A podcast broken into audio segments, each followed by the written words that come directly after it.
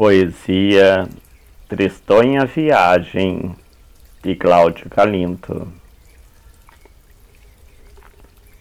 A morte. O que é a morte? Uma viagem espiritual e por ela não se deve sofrer. Porque é uma coisa normal. Ela nunca chega de repente nós que nunca esperamos, mas todos nós já sabemos. É de lá que viemos e é para lá que vamos.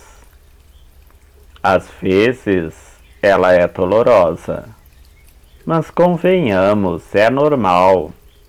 Enquanto uns nascem, outros morrem. Este é o ciclo vital. Enquanto não aprendermos a aceitar esse fato, vai ser grande o sofrimento deste pensamento ingrato.